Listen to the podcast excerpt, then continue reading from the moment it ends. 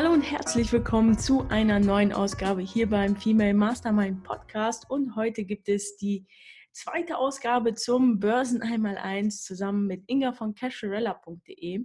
Falls du die erste Ausgabe noch nicht gehört hast, dann auf jeden Fall ähm, nochmal zurückgehen und dir die vorher anhören, denn das, worüber wir heute sprechen, basiert quasi auf der ersten Ausgabe, denn heute gibt es den zweiten Teil zum Thema Aktien. Ich werde also zusammen mit Inga über Aktien sprechen, wie man diese überhaupt kauft, also wie wirklich dieser Prozess ähm, so abläuft. Denn ich glaube, viele können sich das auch zum Teil noch gar nicht vorstellen. Ähm, außerdem eben die Frage, wie man die richtige Aktie so für sich findet, ähm, wann man diese kauft. Und am Ende gibt es auch noch ein paar allgemeine Informationen und ein paar ähm, Sachen, die man sich vielleicht fragt, wenn man gerade erst mit diesem Thema beginnt. Also es gibt heute mal wieder einen zweiten Teil dieser Börsenreihe, in dem wir euch ganz unkompliziert ähm, diese Themen etwas näher äh, beibringen möchten und uns einfach ganz entspannt äh, darüber unterhalten möchten. Also von daher begrüße ich recht herzlich äh, die Inga. Ich freue mich sehr, dass du wieder mit dabei bist. Macht immer riesig Spaß und ähm, ja, ich bin mal gespannt, äh, was wir heute alles so Spannendes hier erzählen werden. Hallo, ich freue mich auch sehr, wieder dabei zu sein und bin genauso gespannt, was da heute bei unserem Lieblingsthema, den Aktien, herauskommt. genau, genau. Ja, beim letzten Mal hatten wir ja ähm, aufgehört bei dem Punkt, ähm, was man braucht, um eine Aktie zu kaufen. Ne? Das war ja, glaube ich, äh, so genau.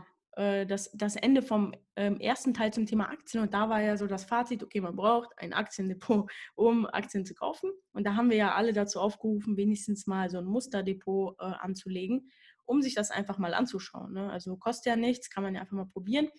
Und ich hoffe, dass einige, die sich das angehört haben, jetzt sich vielleicht auch ein Musterdepot oder sogar ein richtiges Depot angelegt haben. Und dann steht man ja natürlich äh, vor der Frage, äh, die wir jetzt in der Ausgabe auch als erstes beantworten wollen, ähm, wie man eine Aktie überhaupt kauft. Also wie funktioniert das Ganze? Was muss man eigentlich noch äh, machen oder wissen, außer eben so ein Depot zu haben? Genau. Und äh, da komme ich ins Spiel.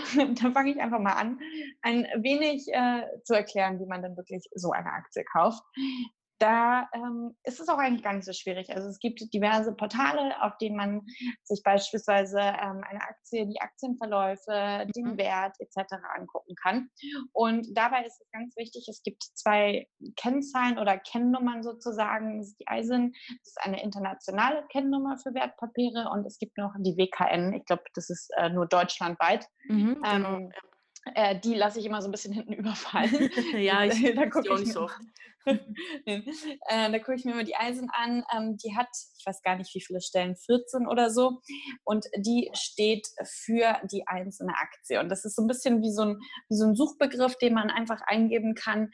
Und ähm, also wie eine ERN zum Beispiel, wenn man sich im Modebereich mhm, auskennt, genau. für, ein, für einen einzelnen Artikel. Und die kann man überall eingeben, äh, bei Google, bei, keine Ahnung, Finanzen.net etc. Und dann kommt die einzelne Aktie dazu. So findet man, also wenn man, wenn wenn man das weiß, beispielsweise diese Eisennummer, findet man die Aktien. Natürlich kann man auch selbstverständlich einfach ich weiß nicht, Adidas eingeben, Facebook mhm. eingeben, mhm. Tesla eingeben. So findet man eine Aktie natürlich auch. Mhm. Ähm, das ist eigentlich ganz, ganz simpel. Ja, ich wollte noch einwerfen, also es macht natürlich äh, Sinn, da die Eisen zu benutzen, ähm, wenn man die kennt, weil genau deshalb gibt es die ja eben, damit man jetzt nicht irgendwelche Unternehmen vertauscht, weil ähm, genau, ich glaube, es ist dem einen oder anderen schon passiert, dass man vielleicht, äh, man denkt sich, okay, der Name klingt jetzt ähnlich, aber am Ende hat sich dann ja. doch irgendwie ein anderes Unternehmen dahinter versteckt. Äh, deswegen die einzige Möglichkeit auszuschließen, dass man da jetzt wirklich äh, sich vertut, und nur ein Unternehmen hat, was so ähnlich heißt, äh, ist auf jeden Fall die Eisen. also das ist wirklich genau. so diese eindeutige Nummer und ähm, da kann, kann, ich auch jedem nur empfehlen, so wie du gesagt hast, äh, mit dieser Eisen dann äh, zu suchen, weil mit dieser Eisen kauft man dann ja letztendlich auch die Aktie. Von daher vollkommen richtig, genau. Ja, okay, genau. und wir haben jetzt die Eisen, haben wir uns jetzt rausgesucht, okay, und was, ähm, was wäre dann denn der nächste Step oder wie würde das dann aussehen, wenn man jetzt sagt, okay, ich habe jetzt hier Adidas mir ausgesucht, jetzt will ich die kaufen, so, was mache ich dann? Genau, also ähm, dann würde natürlich äh, man erstmal analysieren, ob das irgendwie alles für einen in Frage kommt. Da kommen wir aber später noch ein bisschen mhm. drauf, drauf, zurück. Und dann würde man sehen, okay, also jetzt zum Beispiel, ich habe es jetzt gerade offen, kostet die eine Adidas-Aktie äh, 257,30 Euro. Dann würde man sagen, okay, will ich jetzt eine Aktie kaufen für 257,30 Euro mhm. oder habe ich natürlich mehr Kapital Und da ist es besonders wichtig, darüber nachzudenken, mehr Kapital einzusetzen, also mehr Aktien zu kaufen. Denn es hat einen ganz einfachen Grund. Wenn wir jetzt äh, als simples Beispiel ähm, etwas für 100 Euro eine Aktie kaufen, dann zahlen wir immer noch Gebühren und die sind meistens in Höhe sagt man immer so bei 10 Euro, was bei 100 Euro 10 Prozent wären, die man noch mhm, draufzahlen genau. würde, was dann irgendwie äh, keinen Sinn ergibt und man mehr Gebühren hat, als dass man irgendwie eine Aktie hat. Deswegen sagt man, dass es mindestens, dass man 500 Euro einsetzt. Also jetzt zum Beispiel bei dieser Adidas-Aktie, die ist ja ähm, recht hochpreisig, würde ich jetzt mal sagen, dass man dann auch sagt, dann würde ich 1000 Euro einsetzen und dann mehrere Aktien gleichzeitig kaufen, weil dann sind die 10% Gebühren natürlich nicht, fallen nicht so ins ins Laster sozusagen ja. und sind dann wenigere Prozent. Ähm, das ist besonders wichtig. Also klar ist es natürlich auch schön, eine Aktie zu besitzen, aber dann muss man sich erstmal sagen, okay, wie viele möchte ich tatsächlich kaufen oder mit welchem Wert möchte ich da reingehen, mit welchem Kapital, ähm, um diese Gebühren ähm, im, im, Griff zu haben. Mhm. Das finde ich besonders wichtig. Ja, vollkommen richtig. Weil Aber es gibt auch eine zweite Möglichkeit, hast du mir schon erklärt. Genau, es gibt auch noch eine zweite Was Möglichkeit. Was ich tatsächlich nicht wusste. Ja, ja das, ähm, das äh, wissen auch, glaube ich, die meisten Menschen nicht. Und genau das ist das Problem. Aber bevor ich äh, auf diese zweite Möglichkeit komme, wie man Aktien auch noch kaufen kann, ähm, das Problem mit den Gebühren ist ja auch, also wenn du, du hast jetzt gesagt in dem Beispiel eben 10 Euro und wenn wir jetzt eine einzige Aktie für 100 Euro kaufen, dann sind das halt 10% Gebühren, die wir da noch on top bezahlen. Das heißt, diese ja, eine richtig. Aktie für 100 Euro, die wir gekauft haben, die muss ja mindestens 110 Euro irgendwann mal wert sein, damit wir alleine die Gebühren für den Kauf wieder reingeholt haben. Genau. Da wir die ja irgendwann ja auch wieder veräußern werden, wenn wir irgendwann ganz alt sind oder keine Ahnung, oder vielleicht auch unsere Enkelkinder, wenn wir die denen vererbt haben, die werden dann auch nochmal 10 Euro zahlen müssen, um diese zu verkaufen. Das heißt, ähm, da ist es halt wirklich ähm, von Vorteil eben, wie, wie, du richtig gesagt hast, ne, dass man besonders hohe Summen kauft, um diesen prozentualen Anteil an Gebühren einfach runterzukriegen auf ein Prozent oder so weil man dadurch dann eben nicht so einen hohen Kursgewinn braucht, um diese Kosten wieder reinzubekommen. Eben am Beispiel von den 1000 Euro, wenn man für 1000 Euro kauft und 10 Euro Gebühren hat, dann bedeutet das ja, dass jede Aktie eben nur um 1 Euro an Wert zulegen muss, was ja viel realistischer ist als um 10 Euro. Ähm, Total. Und da hat man dann eben halt noch mehr, äh, ich sag mal, Spielraum und natürlich fließt das Geld, was man dann ja zusätzlich hat, einfach äh, in die eigene Tasche. Ne? Also da muss man wirklich genau. aufpassen. Viele Leute unterschätzen, glaube ich, die Kosten. Und ähm, wenn man wirklich so kleine Beträge immer äh, kauft, ist es immer schwierig. Äh, aber es gibt viele Depots, wo man dann am Anfang so Free Trades hat. Also man bezahlt am Anfang dann keine Gebühr. Und das ist dann ganz praktisch, wenn man dann die ersten Trades, äh, ja, diese 10 Euro nicht bezahlen muss. ist Es halt von Vorteil, weil dann kann man auch mit kleineren Gebühren zahlen. Aber die bessere Möglichkeit wäre eben ähm, die zweite Variante, wie man Aktien kaufen kann. Und die kennen halt, äh, wie gesagt, viele Menschen ähm, noch nicht. Denn man kann auch, auch nicht. gewisse Aktien ab 25 Euro im Monat kaufen. Das heißt, ähm, das ist so eine Art äh, Sparplan. Das kann man sich ungefähr so vorstellen wie das Sparbuch, was man vielleicht jeden Monat mit äh, 20 oder 50 Euro bespart. So kann man auch eine bestimmte Aktie jeden Monat besparen. Ähm, einige denken sich jetzt vielleicht, okay, äh, aber warum ähm, kaufen dann Leute überhaupt für eine größere Summe Aktien und zahlen dann diese Gebühren? Ja, bei den monatlichen Käufen, ähm, die ab 25 Euro möglich sind, fallen natürlich auch Gebühren an. Aber das sind im Schnitt mhm. immer so 1,3 Prozent, glaube ich, oder 1,8 Prozent. Äh, das heißt, man kommt auf jeden Fall günstiger äh, weg, wenn man das halt eben ähm, dann monatlich macht anstatt eben so eine kleine Summe von 200 oder 300 Euro äh, einmalig dann äh, zu investieren. Und das hat natürlich auch den Vorteil, dass man eben jeden Monat dann äh, Aktien kauft. Man profitiert also von Durchschnittspreisen, weil es kann ja sein, dass die eine Aktie, also um bei Beispiel zu bleiben, diese äh, Adidas-Aktie, dass die ähm, erstmal 100 Euro kostet und im nächsten Monat kostet die auf einmal nur noch 80 Euro dann hat man halt das Glück, dass man im nächsten Monat den günstigeren Kurs bekommt. Im Monat danach kostet die dann vielleicht wieder 110, dann zahlt man eben wieder ein bisschen mehr. Aber im Durchschnitt landet man dann immer so ungefähr wieder bei diesen 100 Euro. Man hat also nicht das Gefühl, dass man zu früh oder zu spät gekauft hat, weil man einfach jeden Monat Aktien kauft. Und ähm, das ist ziemlich cool. Man kann sich dann dadurch halt eben auch daran gewöhnen, regelmäßig Aktien zu kaufen. Und es ermöglicht wirklich jedem, mit Aktien anzufangen. Man braucht eben ja. nicht erst 1000, 2000 Euro und kann ähm, am besten Fall sogar, ähm, ich sag mal so 100 Euro auf vier Aktien verteilen, also jede Aktie zu 25 Euro besparen, hat dadurch dann eben schon vier verschiedene Unternehmen in seinem Depot, die einem gefallen und bespart diese einfach jeden Monat und gewöhnt sich halt mit der Zeit eben daran, ähm, in Aktien zu investieren. Und das finde ich mega klasse. Ich habe äh, mittlerweile jetzt nur noch einen Aktiensparplan laufen, will aber mhm. jetzt in Zukunft aber auch wieder mehr ähm, aufnehmen. Ich habe jetzt Microsoft im Sparplan ähm, aber das ist auf jeden Fall eine sehr gute Möglichkeit, wenn man einfach äh, da regelmäßig ähm, Aktien kaufen will. Problem ist halt nur, nicht alle Aktien ähm, kann man eben besparen über so einen Sparplan. Das macht halt Das wollte ich gerade fragen, ja. das, genau. ob das bei jeder Aktie geht und ob das auch äh, wahrscheinlich bei nicht bei jedem Broker dann geht, oder? Also das kann ich mir vorstellen. Ja, das da ist äh, unterschiedlich, genau. Also zum einen, ja. ähm, genau, zum einen ähm, hat halt jeder äh, Broker, wie du gesagt hast, also jeder Anbieter von so einem Depot, ähm, unterschiedliche Aktien, äh, die er anbietet als Sparplan. Also nicht alle Depots haben da ähm, die gleichen oder alle Broker. Mhm. Und ähm, generell, also jetzt vielleicht mal als Beispiel, sagen wir mal Shell. Shell ist, kostet jetzt aktuell irgendwie 17 Euro. Und natürlich ist es dann, also du kannst ja schon eine ganze Aktie äh, kaufen oder mehr als eine ganze Aktie kaufen, wenn du 25 Euro im Monat äh, mit Shell besparst. Also da ist es halt irgendwie, da macht es halt auch nicht mehr so ganz viel Sinn, einfach weil die Aktie jetzt nicht so teuer ist. Ne? Aber vor allem bei den Aktien, die halt wirklich viel kosten, also ich sage jetzt mal 200, 300 Euro aufwärts, da ist es natürlich wirklich ähm, mega gut, weil viele Leute bekommen das Geld halt sonst einfach nicht zusammen ne, für eine Aktie, die dann irgendwie 1000 Euro oder so kostet. Aber ähm, da muss man einfach mal schauen. Es gibt da auch Listen, die man sich im Voraus anschauen kann. Die Auswahl ist zum Teil echt riesig. Also es sind mehr Unternehmen, als man denkt. Ich glaube, bei Comdirect, ich will jetzt nicht lügen, aber es sind bestimmt irgendwie 150 oder so verschiedene. Sind halt Wahnsinn, meistens, ja. ähm, meistens sind es DAX-Aktien. Ich kann jetzt mal, mal gucken, wie viele es sind.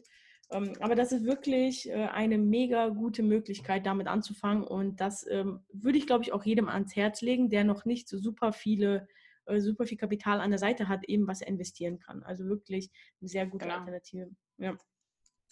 Das ist ein super interessanter Weg, den ich, wie gesagt, wirklich selber nicht kannte. Aber ich finde es auch eine schöne Herangehensweise, äh, weil man irgendwie nicht das Gefühl hat, man muss direkt 1000 Euro irgendwie investieren, ähm, sondern kann irgendwie starten, halt so ein bisschen leicht starten sozusagen und dann mhm. gucken, wie sich das entwickelt und, und sich so ein bisschen reinfuchsen dadurch genau. und nicht gleich sagen, okay, jetzt packe ich hier irgendwie 1000 Euro auf die hohe Kante und habe eigentlich gar keine Ahnung, sondern möchte mich eigentlich rantasten, dann ist ja. das ein perfekter Weg, finde ich. Vollkommen richtig. Schön. Also, cool. Ich habe ich hab gerade mal parallel geschaut, es sind 194 Aktien ja. bei Comdirect aktuell, die man Wahnsinn. Ähm, besprochen hat. Das ja. ist wirklich viel. Und ähm, einige fragen sich, okay, aber wie funktioniert das denn dann? Also wenn jetzt die eine Aktie zum Beispiel genau. 1000 Euro kostet, und, und ich bespare die jeden Monat mit 100 Euro. Wie läuft das denn dann? Also ähm, man kann sich das ähm, ja so vorstellen, dass wenn die Aktie zu dem Zeitpunkt, wo du gerade, wo der Sparplan ausgeführt wird, also am 1. Ähm, Juli zum Beispiel, wenn die Aktie dann 1000 Euro kostet, dann bekommst du in dein Depot auch 0,1 Aktie eingebucht. Also ein genau, Zehntel, genau, ja. wenn du eben mit 100 Euro besparst. Im nächsten Monat kann sich halt der Kurs der Aktie ähm, dann verändern. Wenn die Aktie dann nur noch 500 Euro wert ist, dann bekommst du in dem Monat eben 0,2 Anteile eingebucht, weil du einfach mit deinen 100 Euro schon ein Fünftel der Aktie kaufen kannst. Ne? Und so wird das halt immer weiter aufaddiert.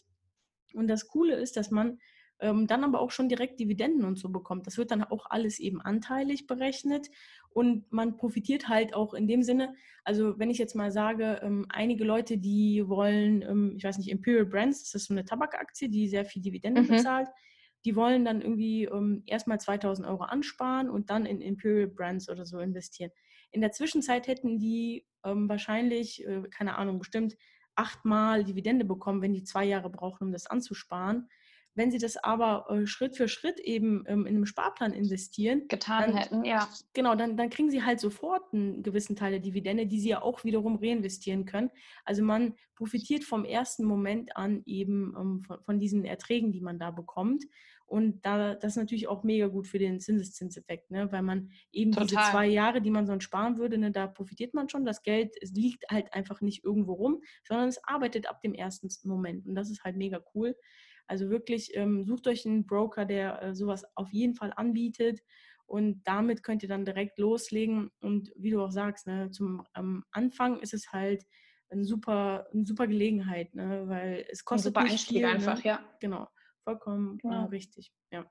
Und nicht jeder hat da irgendwie plötzlich die 10.000 Euro parat, die man jetzt in irgendwie ja, seine 10 genau. Lieblingsaktien stecken würde. Aber ja. so kann man zumindest äh, beginnen und äh, ja. sagen, okay, wie, äh, ich habe irgendwie das, das Geld liegt nicht irgendwo rum oder ähm, sondern arbeitet tatsächlich für mich und ähm, ich kann mich an dem Ganzen beteiligen und daraus auch lernen dann vielleicht über die Jahre. Also vielleicht genau. merke ich dann ja auch, okay, das ist jetzt nichts für mich, das ist jetzt ein Fehler. Ähm, dann gehe ich den lieber mit irgendwie 50 Euro, die ich erst investiert habe, als direkt mit den 1000 Euro. Also das ist wirklich eine gute Option. Genau. Genau, vollkommen richtig. Und einige fragen sich jetzt bestimmt auch, wie funktioniert denn das dann, äh, wenn das monatlich gemacht wird? Also das ist auch super flexibel. Das heißt, wenn du jetzt, ähm, sagen wir mal, 200 Euro im Monat in so Sparplänen hast und dann ähm, planst du aber, so wie ich aktuell, umzuziehen oder so, oder du mhm. willst äh, in den Urlaub im Sommer und du weißt, dass das dann immer ein bisschen äh, schwierig wird, dann kannst du halt auch einen Monat bequem pausieren kannst auch zwei Monate pausieren, wenn du möchtest. Also das ist halt total cool. Man kann eben diesen Sparplan auch komplett an seine aktuelle Situation anpassen und im Idealfall erhöht man diesen Sparplan natürlich immer weiter und baut die halt natürlich. immer mehr aus. Ne? Also es gibt ja. echt Le Leute, die wirklich, ähm, die viel investieren, ähm, die auch auf Social Media viel dazu posten, die haben zum Teil irgendwie 20 Unternehmen, die sie jeden Monat mit einem kleinen Betrag besparen. Und so profitieren sie halt dann auch davon. Es ist halt mega cool. Also wirklich mal ähm, mehr dazu lesen, wie das funktioniert und auch wirklich mal ausprobieren. Und dann, äh, glaube ich, ist jeder davon überzeugt, dass das für Einsteiger und wirklich für Leute, die eben kein großes Kapital zum Arbeiten haben, die beste Möglichkeit wirklich ist. Also es ist total klasse. Toll, das glaube ich, werde ich auch direkt einmal machen, weil ich das nicht wusste. Aber jetzt ist die Frage, okay, jetzt weiß ich, welche Aktie ich haben möchte. Ich habe die einzeln rausgesucht, ich weiß, wie viel ich kaufen möchte oder ob ich einen Sparplan mache. Ähm, wie gehe ich dann jetzt in meinem Depot vor, fragen sich jetzt wahrscheinlich einige. Und das ist eigentlich relativ einfach, oder Nadja? Ja, also das ist ja, ähm, das ist ja jetzt so die Frage, ne? Also man hat sich jetzt entschieden, okay, man möchte eine Aktie, die man monatlich besparen kann. Damit reduziert sich ja schon die Anzahl an Aktien, die man auswählen kann, genau. enorm. ne? Also ähm, das ist natürlich schon äh, extrem, weil es gibt, ich weiß nicht, Tausende, Zehntausende ähm, Aktien, ähm, die man kaufen kann, Einzelaktien. Und wenn man dann noch äh, Fonds und ETFs und so dazu zählt, ist es ja noch viel, viel mehr. Äh, aber bei diesen Sparplänen hat man halt ähm, dann ja so bis zu 200, die man auswählen kann. Und da ist jetzt natürlich die große Frage, äh, welches Unternehmen nehme ich denn da eigentlich? Ne? Weil wenn man eben so einen Sparplan haben möchte, muss man ja angeben, eben wie du gerade gesagt hast, welche ISIN will man denn besparen? Mit welchem, ähm, ja, äh, in welcher Höhe jeden Monat und wann soll das Geld halt dafür abgebucht werden? Weil genau. ähm, der Broker macht das ja automatisch für einen. Das heißt, man richtet es einmal ein, kann dann natürlich monatlich ähm, immer Anpassungen vornehmen, wenn man mehr oder weniger ähm, einzahlen will. Man kann auch den Tag ändern oder einen Monat aussetzen, aber an sich muss man das nicht mehr ändern, wenn man nicht will. Also es wird dann automatisch jeden Monat gemacht. Das Einzige, was dann noch bleibt, ist die große Frage, welche Aktie man auswählt. Ne? Ja, und da ja. Ähm, gibt es eigentlich zwei Punkte, die am wichtigsten sind. Und ich glaube, viele Leute, die denken dann am Anfang immer erstmal, ah, da muss ich ja analysieren, da muss ich ja die ganzen Kennzahlen lesen und da muss ich das ja im Detail und in der Tiefe alles verstehen. Also es ist vollkommen äh, richtig, dass man natürlich auch ein gewisses Verständnis haben sollte. Und es ist auf jeden Fall auch nicht äh, schlecht, wenn man sich da im Detail mit beschäftigt. Also überhaupt nicht. Aber mhm. ich finde, dieser Gedanke, dass man ähm, das perfekt machen muss und direkt alles im Detail verstehen muss, ähm, das schreckt halt viele Menschen ab und die werden sich dann letztendlich niemals damit beschäftigen. Und das ja. finde ich halt ziemlich traurig, weil meine Meinung zum Beispiel war immer, okay, ich bin jetzt jung, dann ne, nehme ich mir jetzt eine Aktie und ich habe vielleicht das mit der Kennzahlenanalyse und so noch nicht hundertprozentig drauf. Ne? Aber ich bin mir sicher, das ist eigentlich ein ganz gutes Unternehmen ähm, ich investiere da jetzt rein, das ist ja jetzt auch, sind jetzt auch keine 30.000 Euro, die das waren. Und lieber investiere ich da jetzt und ähm, ja, habe auch ein gewisses Risiko, was ich dann eingehe, okay. Äh, aber es ist mir immer noch mehr wert, als dann niemals zu investieren und dann auch niemals einen Gewinn, sage ich mal, mitzunehmen. Ne?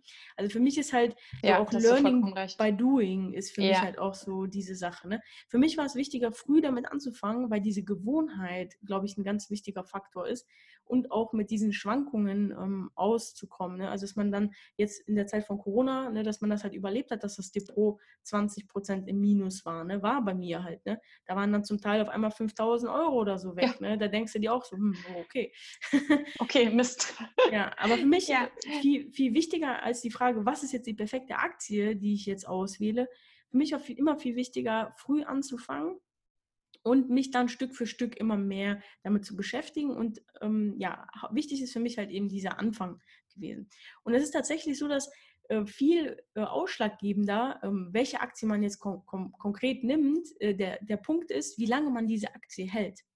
Denn ja, viele Leute, die kaufen vielleicht eine Aktie, die ist mega gut und wenn sie die lange genug halten würden, dann wäre sie auch mega profitabel, aber sie verkaufen einfach zu früh ne, oder haben nicht das Durchhaltevermögen, 15 Jahre lang das einfach liegen zu lassen und dann nach 15 Jahren ähm, ne, mit einem Gewinn zu verkaufen. Sie verkaufen einfach zu früh. Und es ist ja auch so, dass mit der Haltedauer äh, auch das Risiko abnimmt. Ne, weil dann eben Total. solche Schwankungen ne, wie Corona und so dann, genau. ähm, dann ausgeglichen werden. Weil wer jetzt zur Corona-Krise verkauft hat, hat natürlich einen, ähm, wahrscheinlich einen sehr großen Verlust halt äh, gemacht. Ne? Und deswegen ist es halt in erster Linie wichtig, bevor man sich fragt, welche Aktie man kaufen will, ist es viel wichtiger, diese Aktie dann auch lange zu halten. Und der zweite Punkt, ähm, der auch mega wichtig ist, ist eben zu diversifizieren. Also wenn man jetzt 2000 Euro hat, dann ist es vielleicht nicht so super sinnvoll, 2000 Euro direkt in eine Aktie zu stecken. Natürlich, wenn man dann nach und nach immer mehr Aktien kaufen will, dann ist es okay. Aber wenn man sagt, okay, ich habe jetzt gerade nur 2000 und ich brauche jetzt noch fünf Jahre, bis ich wieder 2000 ansparen kann, dann macht es schon Sinn, ähm, unterschiedliche Aktien zu kaufen, also zu diversifizieren. Und bei mir ist es halt so, ich achte darauf, dass ich ähm, Unternehmen kaufe, die in unterschiedlichen Branchen sind und auch in unterschiedlichen Ländern sich befinden, also wenn es möglich ja. ist. Natürlich, die meisten Depots sind sehr USA-lastig, weil wir alle lieben Apple und Google und äh, Facebook, Facebook, und was weiß ich. Und, genau. Genau, aber Diversifikation ist halt mega wichtig. Ne? Also das Risiko ist halt auch geringer, wenn du deine 10.000 Euro in zweieinhalb auf ein Unternehmen, zweieinhalb auf ein anderes und die anderen 5.000 auch nochmal auf zwei verteilt hast. Ne? Also langfristig halten und diversifizieren ist das Wichtigste, was man machen sollte. Und die Frage, welche Aktie dann die richtige ist, die würde ich sogar dann erst ja, also die würde für mich von der Priorität sogar fast dann darunter dann stehen. Mhm. Weil man kauft ja jetzt nicht irgendeine Aktie, nur weil das in irgendein Tipp in irgendeinem ähm, dubiosen Aktienmagazin war. Ne? Also man kauft ja Unternehmen, ähm, von denen man denkt, okay, das, ähm, das äh, hat eine Zukunft. Und oft sind das ja Unternehmen, die man auch selber kennt. Und das würde ich auch wirklich jedem empfehlen. Äh, wenn man eine Aktie sich aussucht, vor allem eine der ersten, ist es wichtig, dass es eine ist, die man kennt und die einen auch interessiert. Also zum Beispiel ich selbst, ich interessiere mich nicht für Biotech oder sowas. Das ist einfach nicht ja. mein, mein Ding. Ich kenne mich damit überhaupt nicht aus und ich habe auch nicht so das Interesse, da mega viel zu, zu lesen. Und deshalb würde ich mir jetzt auch erstmal keine Biotech-Aktie zulegen. Aber ich finde zum Beispiel E-Commerce mega spannend und Retail und deswegen habe ich eine Amazon-Aktie und ich feiere das und ich lese alle Nachrichten, die ich zu Amazon ähm, angezeigt bekomme, weil ich das einfach spannend finde. Und deswegen hat für mich da ein Investment halt Sinn gemacht, weil ich mich halt dafür interessiere und auch bereit bin, mich dann in das Unternehmen einzulesen und letztendlich mich dann auch mit den Kennzahlen davon ähm, auseinanderzusetzen. Weil ich fand das dann spannend zu sehen, okay, der, der meiste Umsatz von Amazon, also der Gewinn, der kommt gar nicht aus dem E-Commerce, sondern aus anderen Tätigkeiten, die Amazon auch noch hat. Ne? Und das macht ja. man halt nur, wenn man das Unternehmen spannend findet. Von daher ähm, meiner Meinung nach eben kommt erst das Unternehmen überhaupt spannend zu finden und danach kommt auch automatisch dieser Punkt mit der Kennzahlenanalyse. Andersrum wird es nur sehr schwer sein, inneren Schweinehund, glaube ich, zu besiegen ja. und sich da Kennzahlen auswendig zu lernen. Ne? Genau. Ja, also, so, das also ist so meine Ansicht, was, was die ja. Auswahl betrifft. Ich weiß nicht, wie du das siehst, ähm, wie du da vorgehen würdest. Ähm, ja, ich bin tatsächlich ähnlich vorgegangen. Also ich, es interessiert mich jetzt nicht irgendein Chemieunternehmen, auch wenn dann alle sagen, okay, das ist jetzt irgendwie total im Kommen oder die mhm. Autoindustrie etc.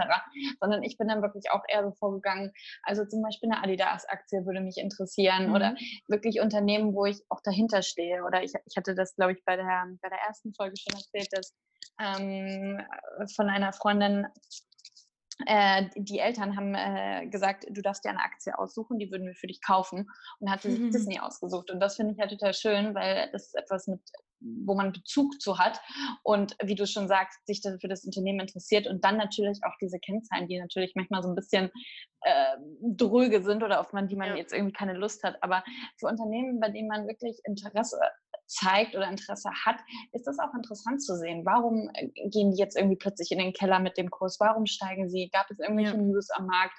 Und im Endeffekt dann zu verstehen, was da alles zusammenhängt, ist halt super interessant und dann halt erst recht bei Unternehmen, die man irgendwie ähm, ja, mag oder irgendwie nachvollziehen kann und in, in, der Branche, wo man sich irgendwie auskennt. Und dann gebe ich dir auch vollkommen recht, man darf sich nicht zu überanalysieren. Ich habe dir auch vorher gesagt, dass ich mich mit den Kennzahlen tatsächlich nicht ganz so gut auskenne, ähm, sondern immer nur mal schaue, ob es Dividende gibt oder wie der Umsatz ist. Mhm. Ähm, ich glaube, da gehen andere anders ran, aber ich wäre auch so, dass ich eher sage, okay, nach dem Gefühl, ähm, die Aktie, die mag ich. Da gibt es auch einfach viel zu viele Kennzahlen. Also ich finde, wenn man so jetzt die Adidas-Aktie eingibt beispielsweise, dann kommen ja tausende von Sachen, tausende von Kurven. Du denkst, okay, wo fange ich jetzt an, wo höre ich auf? Ähm, ich glaube, da ist Anfang dann wirklich die Devise. Und wie du sagst, langfristig halten. Ja, also ich würde auch sagen, ne? also du sagst ja auch, es sind viele Kennzahlen und ähm, das Ding ist halt auch, die Aussagekraft dieser Kennzahlen ist halt auch immer fragwürdig. Ne? Also, ich, genau. Also wenn man Bin weiß, was im Unternehmen abgeht, was sie da für Bilanzkosmetik betreiben, du kannst da halt auch viel, ähm, ohne dass es illegal ist, ich sag mal, schön ähm, schreiben. Schön fälschen, ja. Äh, schön machen, genau. Fälschen ist natürlich, äh, gab es natürlich jetzt auch so Fälle, wo das aufgekommen ist. Das ist natürlich dann weniger schön. Aber es gibt mhm. ja legale Methoden, wie man äh, Bilanzkosmetik genau zum Beispiel. Ne? Und ja, also ich finde vor allem so die erste Aktie, die man wirklich kauft, ich glaube, das sollte wirklich sowas sein, wo man sagt, das finde ich total spannend. Ne? Zum Beispiel, ich bin riesiger Apple-Fan und ich will Apple-Aktien. Ne, dann, dann, dann würde ich sagen, go for it. Ne? Das Einzige, was ich niemals machen würde, und da bin ich mir auch bis heute treu geblieben, ich habe niemals irgendwelche Aktien gekauft, die gerade so gehypt waren.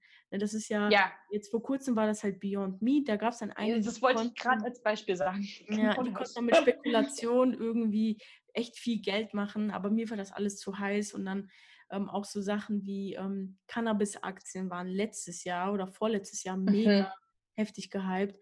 Und, Jetzt äh, ist es Wasserstoff.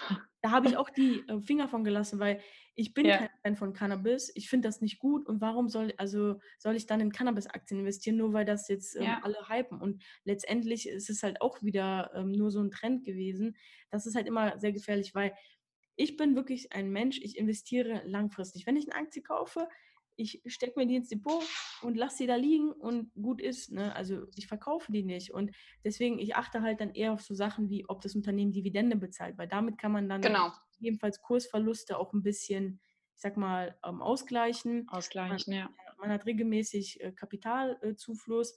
Und ja, also was ich ähm, auch wirklich sagen muss, ist, dass es ähm, eine Dividendenaktie am Anfang mega von Vorteil ist, weil man dann, äh, eins gibt Aktien, die bezahlen jeden Monat Dividende und dann gibt es äh, US-Aktien, die halt eben quartalsweise bezahlen oder deutsche Aktien, die einmal im Jahr bezahlen. Aber dieses Gefühl, wenn man seine erste Dividende im Depot bekommt, das ist einfach so geil, ne? weil du, du siehst dann halt wirklich, dass dein, dein Investment jetzt so die Früchte trägt. Früchte trägt, genau. Und du nichts dafür getan hast, eigentlich genau, im Endeffekt. Also nichts ist, Aktives. Ja, genau, und das ist, glaube ich, so viel wichtiger, ähm, einfach dieses, ähm, ja, dieses Gefühl, was man dann hat und diese Gewohnheit, die man dann aufbaut.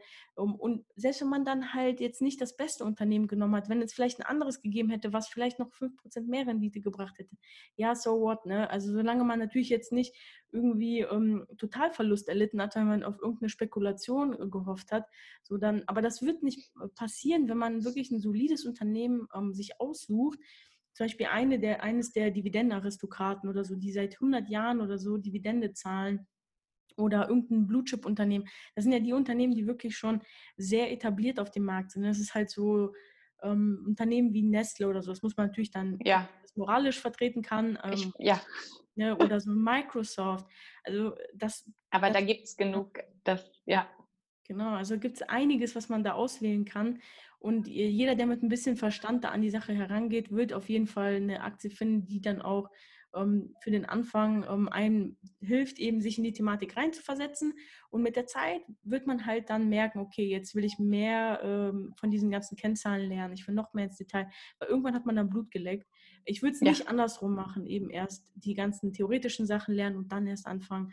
Also ne, es gibt ja diesen Spruch, ähm, äh, better to start unperfect than to wait perfect oder so, ne? Also man verliert halt viel Geld und viel ähm, Erfahrung, wenn man halt einfach zu lange wartet. Ne? Und ich bin sehr froh, dass ich damit einfach früh angefangen habe, auch zum Teil ohne groß drüber nachzudenken, weil ich habe jetzt halt schon, sag mal, die erste Mini-Krise mitmachen dürfen und auch nicht mit wenig Kapital. Und das ist mega lehrreich gewesen und das äh, wird mir in der Zukunft bestimmt auch nochmal helfen, wenn der nächste Crash kommt. Ne?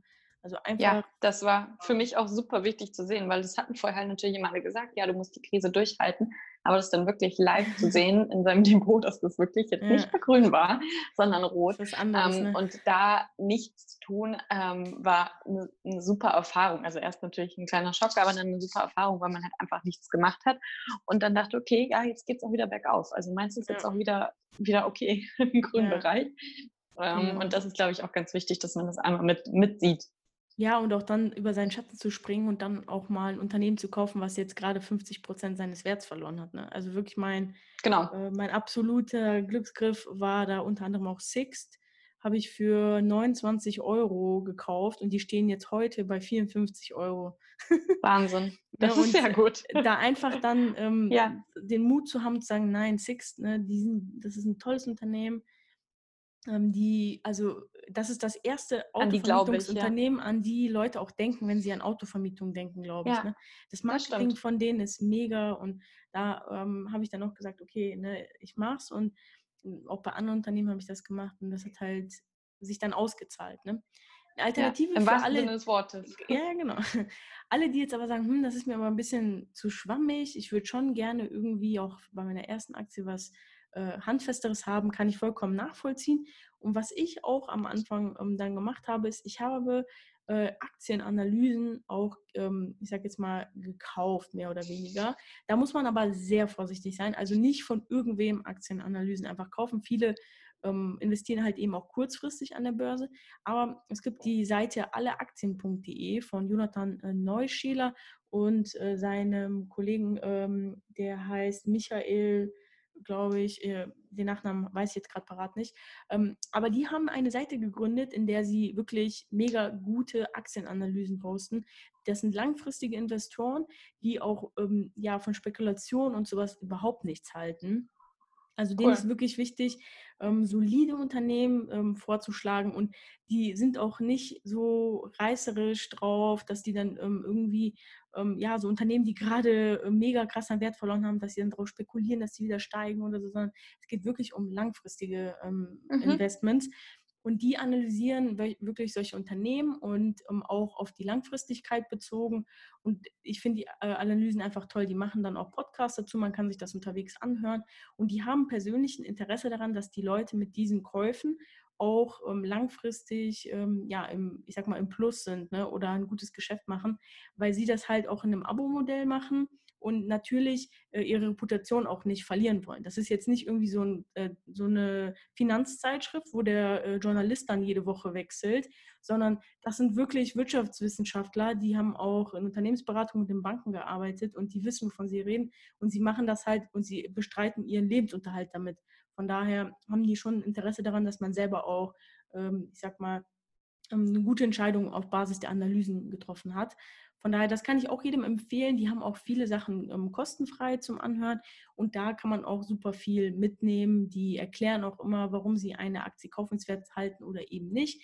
Und so von daher alle, die da ein bisschen mehr wissen wollen, auf alleaktien.de oder auf deren Instagram-Account gibt es eine Menge ähm, ja, Tipps, die wirklich unbezahlbar sind. Und ich habe schon des Öfteren auch ähm, auf Basis der Analysen ähm, Aktien gekauft und ich muss sagen, ich bin mega zufrieden damit. Die sind sehr umfangreich und die werben auch damit, dass es ein, also eine der Plattformen mit den umfangreichsten Aktienanalysen ist in Deutschland.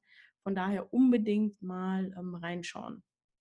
Genau. Das kann ich nur bestätigen. Also auch von meiner Seite alle reingucken und da kann man auf jeden Fall irgendwas mitnehmen an Informationen. Ja, man kann das auch einen Monat lang kostenlos testen. Also ich bin wirklich super Richtig. begeistert davon. Ich habe es auch schon vielen Leuten empfohlen um, und ich bekomme dafür keinen einzigen Cent. Ne, ich äh, nutze es aber persönlich wirklich gerne und ich kann das jedem nur empfehlen, weil die wirklich auf diese kleinen Privatanleger fokussiert sind, die wirklich für ihr Alter vorsorgen wollen. Es sind also Leute auch genauso wie man selbst, die jetzt nicht irgendwie äh, ihre Milliardenboni oder so dafür spekulieren, sondern die verdienen ihr Geld tatsächlich damit und ähm, deswegen ja. mega zu empfehlen. Ähm, aber es gibt eine Sehr schön. Ja, es gibt eine Sache, die können die Jungs von Alaktien einem auch nicht abnehmen und das ist ja diese Frage, wann kaufe ich die Aktie denn dann? Weil wir haben jetzt darüber gesprochen, okay, wie funktioniert das? Welche Aktie suche ich mir da aus und wie gehe ich da am besten vor? Aber es bleibt ja immer noch die Frage, okay, wann kaufe ich die denn letztendlich? Denn da ja. gibt es ja auch so Theorien. Ja, das Interessante ist, man denkt immer, das sei der Kasus Knacktus bei der ganzen Sache. Ähm, ich finde aber mittlerweile, also das dachte ich am Anfang auch, aber mittlerweile würde ich behaupten, dass das Market Timing einfach nicht zu bestimmen ist. Und es ist eigentlich unmöglich, da den richtigen Zeitpunkt, wie sie ihn immer alle nennen, mhm. ähm, herauszufiltern. Ähm, wie wir schon gesagt haben, es ist einfach super wichtig, dass du, also wenn deine Strategie Langfristigkeit ist, dann ist es super wichtig oder es ist eigentlich total egal, wann du anfängst. Also wenn du jetzt zum Beispiel so ein Daytrader bist, der jeden Tag irgendwie Aktien kauft, verkauft, dann ähm, gibt es natürlich vielleicht einen richtigen Zeitpunkt für den. Aber wenn ich jetzt sage, ich möchte das Ganze für 30 Jahre lang wie Nadja schon gesagt hat, ähm, in meinem Depot liegen, lassen, liegen, lassen möchte, dann ist es eigentlich äh, hinfällig die Frage, wann es den richtigen Zeitpunkt gibt, weil wir natürlich dann ähm, auch manchmal einfach zu Durchschnittskursen kaufen. Also wir kaufen die Aktien zu verschiedenen Zeitpunkten in verschiedenen, ähm, zu verschiedenen Werten, wie wir schon gesagt haben. Und da ist es einfach wichtig, dass wir pro Monat oder Quartal regelmäßig investieren, um diese Durchschnittskurse einfach mitzunehmen und von denen zu profitieren, um dann ähm, auch manchmal Schwankungen einfach mitzunehmen. Natürlich kauft man dann manchmal ein bisschen zu viel vielleicht zu einem höheren Preis, manchmal zu einem wenigeren Preis. Aber im Endeffekt ähm, gibt sich das dann und dann ja. gibt es da für dich eigentlich nicht den richtigen Zeitpunkt, was finde ich sehr beruhigend ist, weil man denkt ja immer, man müsste den finden. Nee. Und klar, selbstverständlich ist es, wenn es in einer Krise ist, wie wir jetzt äh, momentan hatten. Natürlich kann man dann Aktien, die man irgendwie schon länger vielleicht auf seinem Schirm hatte oder kaufen möchte, zu günstigeren Kursen kaufen oder auch wenn du einen ETF-Sparplan hast, beispielsweise wie ich, kannst du die Anteile günstiger kaufen und dann auch vielleicht einfach deinen Sparplan erhöhen. Also für 200 Euro kriegst du dann ähm, einfach mehr in dem Monat, als du dafür bekommen hast. Ähm, deswegen ist es so eine Krise eigentlich gar nicht schlecht. Aber man muss sich da jetzt nicht den größten Stress machen und immer denken, oh Gott, ich muss jetzt hier zur genauen Stunde, Minute irgendwie diese mhm. Aktie kaufen und wissen, äh, wann das ist. Und da kommen wir wieder zu diesem Überanalysieren. Das ist hier auch nicht der Fall. Wenn du Langfristigkeit auf deinem, deinem, deiner Agenda stehen hast und dein Ziel ist, dann ist es eigentlich egal, wenn du die Aktie kaufst. Würde ja. ich jetzt meiner Meinung nach sagen. Auf Wie denkst Fall. du darüber? Nee, auf jeden Fall. Also Market Timing, da gibt's, das ist auch gar nicht bewiesen, dass das so wirklich funktioniert. Also es mag vielleicht irgendwelche institutionellen Anleger geben, die das halt drauf haben oder auch vielleicht ein paar Trader, die da einen guten Tipp hatten.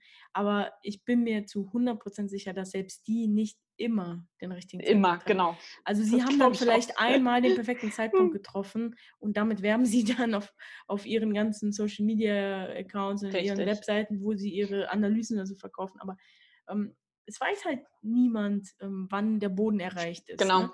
Und deswegen, wie du gesagt hast, ist es gut, ähm, Geld auf Seite zu haben, wenn eben so eine Krise kommt. Aber selbst dann, und das habe ich jetzt gemerkt, ist es extrem schwierig zu entscheiden, okay, jetzt investiere ich, weil du denkst ja. dir halt immer, okay, vielleicht geht es noch weiter runter, vielleicht geht es noch weiter runter und dann. Und dann geht's hoch. Und dann kommt auch, genau, kommt auch so ein bisschen genau. diese Gier und du denkst dir, boah, und dann geht es auf einmal hoch und du denkst dir, scheiße, es geht jetzt vollkommen nach oben und du hast das verpasst und dann willst du jetzt sofort einsteigen, aber dann bist du dir doch unsicher und dann fällt die Aktie nächsten Tag doch noch ein bisschen tiefer. Also das ist halt auch, du weißt halt einfach nicht, ähm, wann der Boden erreicht ist. Man weiß genau. rückblickend, genau. wann der Boden da war. Und ähm, man kann rückblickend betrachten, ob das jetzt ein günstiger oder ein weniger günstiger ähm, Einstiegszeitpunkt war. Aber in dem Moment, da kannst du es einfach nicht wissen. Deswegen muss man für sich einfach ähm, überlegen, okay, wann ähm, ist es meiner Meinung nach äh, kaufenswert? Und ich habe halt jetzt in der Corona-Krise gesagt, gut, wenn ich eine Aktie kaufe, dann muss die ja, also die sollte schon mindestens äh, 20 oder 30 Prozent gefallen sein. Einfach weil ähm, ansonsten will ich da jetzt auch nicht so unbedingt einsteigen und so überstürzt mir Aktien kaufen. Äh, da soll schon irgendwie, ähm, ich sag mal, das soll sich schon lohnen. Ne? Ja. Und als ja. ich dann gesehen habe, dass halt Amazon äh, verloren hat, irgendwie 20 Prozent, habe ich auch gefragt, hey, das macht doch gar keinen Sinn. Warum verliert Amazon? Ne? In, die, in, dieser ja. Krise sind das die groß, größten Profiteure. Versteht man wirklich nicht. Ja. Äh, hab die dann gekauft und dann hatte ich halt Glück gehabt. Ne? Aber ähm, das ist halt in dem Moment viel schwieriger, als es sich jetzt anhört. Das muss man einfach mal mitmachen. Das muss man halt ähm, lernen und ähm, ja, letztendlich kann man es halt nie wissen. Also ich habe auch nee. äh, Sachen zu einem ungünstigen Zeitpunkt gekauft und dann hat man sich auch zwar ein bisschen geärgert, aber das gehört einfach dazu. Letztendlich gleicht sich das halt dann aus und ähm, ne, da hat man halt viele Aktien, die man gut gekauft hat und dann einige, die halt eher ungünstig waren. Aber das gehört da mit dazu. Man kann da nicht immer aufs richtige Pferd setzen. Das sollte man sich genau. auch direkt äh, ähm, ja, auf die Fahne schreiben. Ja, ist, ist wirklich ja. so. Und ja. darum geht es auch. Und direkt den, den Stress einfach nehmen, ne, weil man immer ja. denkt, äh, also ich dachte es auch am Anfang, dass man wirklich da genau äh, das ab irgendwie sehen muss. Und dann müsste man ja gefühlt den ganzen Tag irgendwie vor diesen Aktienkursen sitzen. Da hat ja jetzt auch irgendwie keiner Lust drauf, mhm. also ich zumindest nicht. Nee. Und ähm, das muss man sich einfach nehmen, glaube ich, diese Angst. Und dann natürlich kommt mal das vor, dass du es halt zum blöden Preis gekauft hast für den Moment. Aber ähm, dann kaufst du es einfach nächsten Monat nochmal oder nächstes Quartal und dann hast du vielleicht ja. einen besseren Preis. Deswegen, genau. Äh, genau, muss man da mit dieser Langfristigkeit rangehen. Ja, das ist wirklich das Wichtigste. Also ähm, vielleicht ist es jetzt auch so ein ähm, guter Punkt, um jetzt die Fragen, die wir gerade hatten, äh, nochmal zusammenzufassen, bevor wir nochmal zu ein paar allgemeinen Punkten kommen. Also es ist beim Aktienkauf wirklich wichtig, dass man zum einen ähm, braucht man natürlich eben ein Depot, wo man das machen kann. Da überweist man eben Geld drauf und dann kann man eine Aktie eben monatlich oder quartalsweise besparen mit einem gewissen Wert, den man ähm, selber bestimmen kann, flexibel ändern kann, auch mal aussetzen kann. Oder man kauft eben in größeren Tranchen von 1000 Euro im Idealfall, also weniger als 1000, sollten es wirklich nur in Ausnahmefällen sein, wenn man ähm, mehr Geld angespart hat. Ähm, aber wer das eben nicht hat, überhaupt kein Problem, dann eben die Sparrate und dann am Anfang ähm, sich eine Aktie suchen, die man spannend findet, die man auch beobachten möchte, wo man dann auch sagt, da würde man auch die Nachrichten zu lesen. Da kennt man sich auch so ein bisschen aus, man kennt ein bisschen die Konkurrenz und ähm, kann dann eben da einsteigen. Das ist dann bei vielen eben eher so ein Amazon, ein Zalando, ein Adidas, ein Microsoft oder so und dann weniger, äh, ich weiß nicht, ähm, AENA, das ist so eine spanische Flughafen ähm, Betreiberfirma, ne, die betreiben alle Flughäfen auf dem spanischen Festland und auf den Inseln. Da kennen sich halt die meisten eher nicht mit aus. Also warum dann eine AENA kaufen? Nur weil gerade alle sagen, dass man sie kaufen sollte, ja, das macht keinen Sinn. Ne? Also eher was kaufen, was man äh, selber versteht und ähm, was man spannend findet. Und mit der Zeit wird man dann ähm, zunehmend Interesse dann entwickeln. Man kann sich da herantasten, kann dann anfangen, auch ähm, diese Aktienanalysen zu schauen, dabei halt auch immer ähm, reflektiert bleiben und auch verschiedene Quellen heranziehen und vor allem nicht einfach darauf reinfallen, dass Leute jetzt sagen, das ist jetzt ein heißer Tipp, ne, da kann man jetzt Gewinne machen. Also sowas ist totaler Bullshit meiner Meinung nach. Damit sollte man gar nicht erst anfangen, genauso wie mit so einem Daytrading eine Stimme ich dir zu. solide Aktie kaufen, die es schon auch vielleicht lange gibt und die es noch ewig geben wird, weil keiner kann sich, glaube ich, vorstellen, dass ähm, so ein Microsoft auf einmal verschwindet.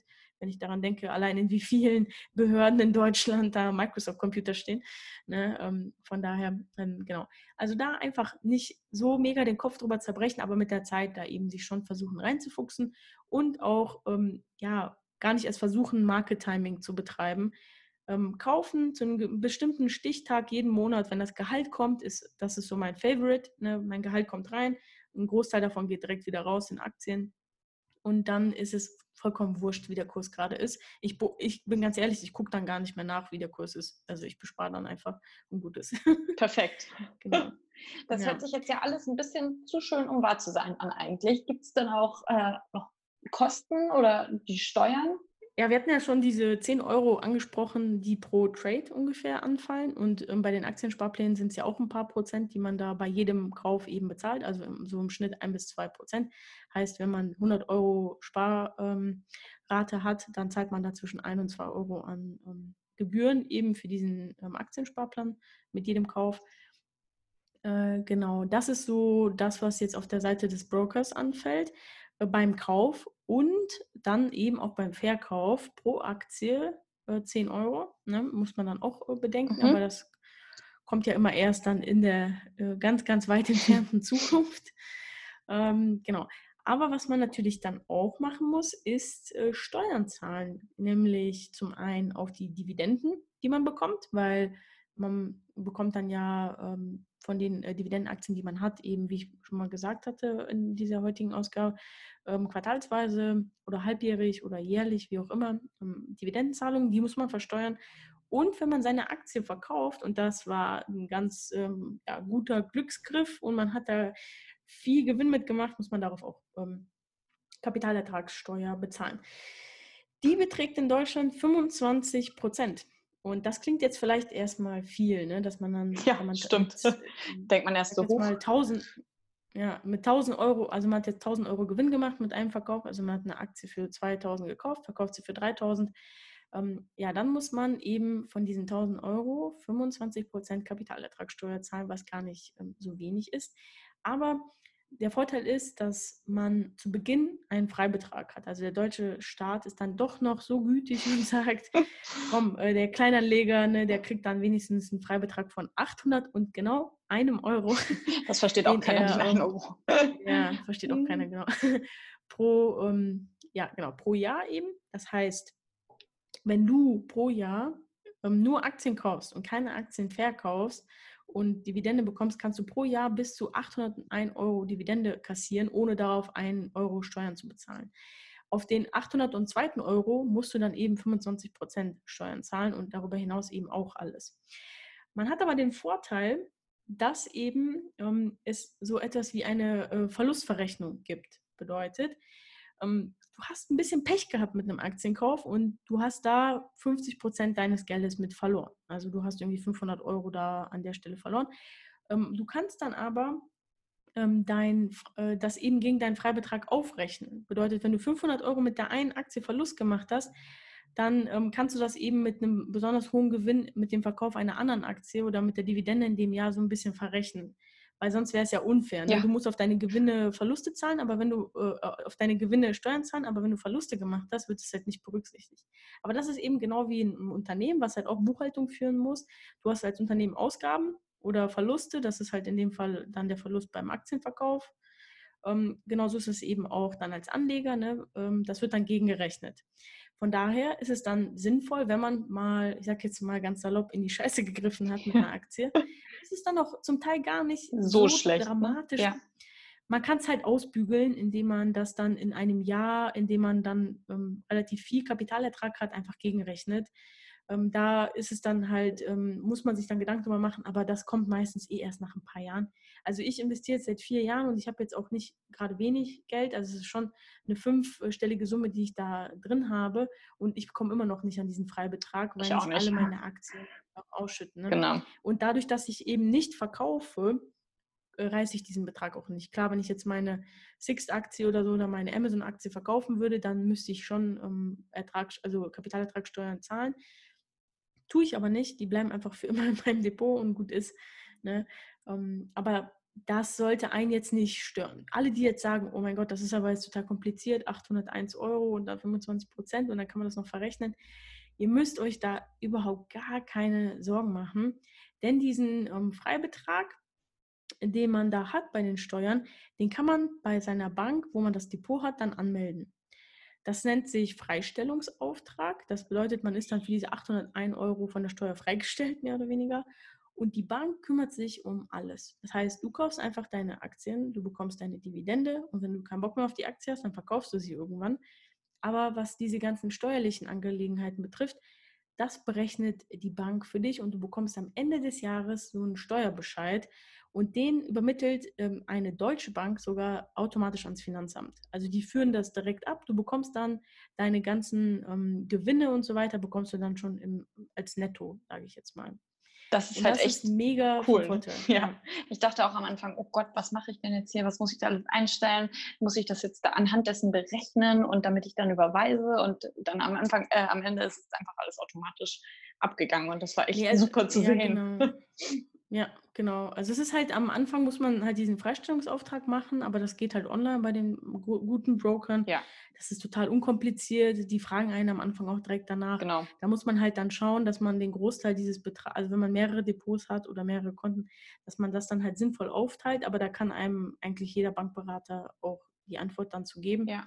Ähm, die meisten werden nur ein Depot haben, also dann die gesamte Summe einfach darauf übertragen. Und ähm, klar, später wird, muss man dann so ein bisschen gucken und auch ein bisschen klug handeln. Wenn man dann wirklich mal eine Aktie hat, die minus ist, dann verkauft man die dann halt eben in einem Jahr, wo man viel Ertrag hat, weil man eben eine andere verkauft hat. Also muss man dann halt schon ein bisschen planen und ein bisschen ähm, clever denken. Aber bis es soweit kommt, da vergehen einige Jahre. Und bis dahin ähm, hat man das auf jeden Fall raus. Da gibt es auch tausende Videos auf YouTube, die das total anschaulich erklären, wie man das am besten macht.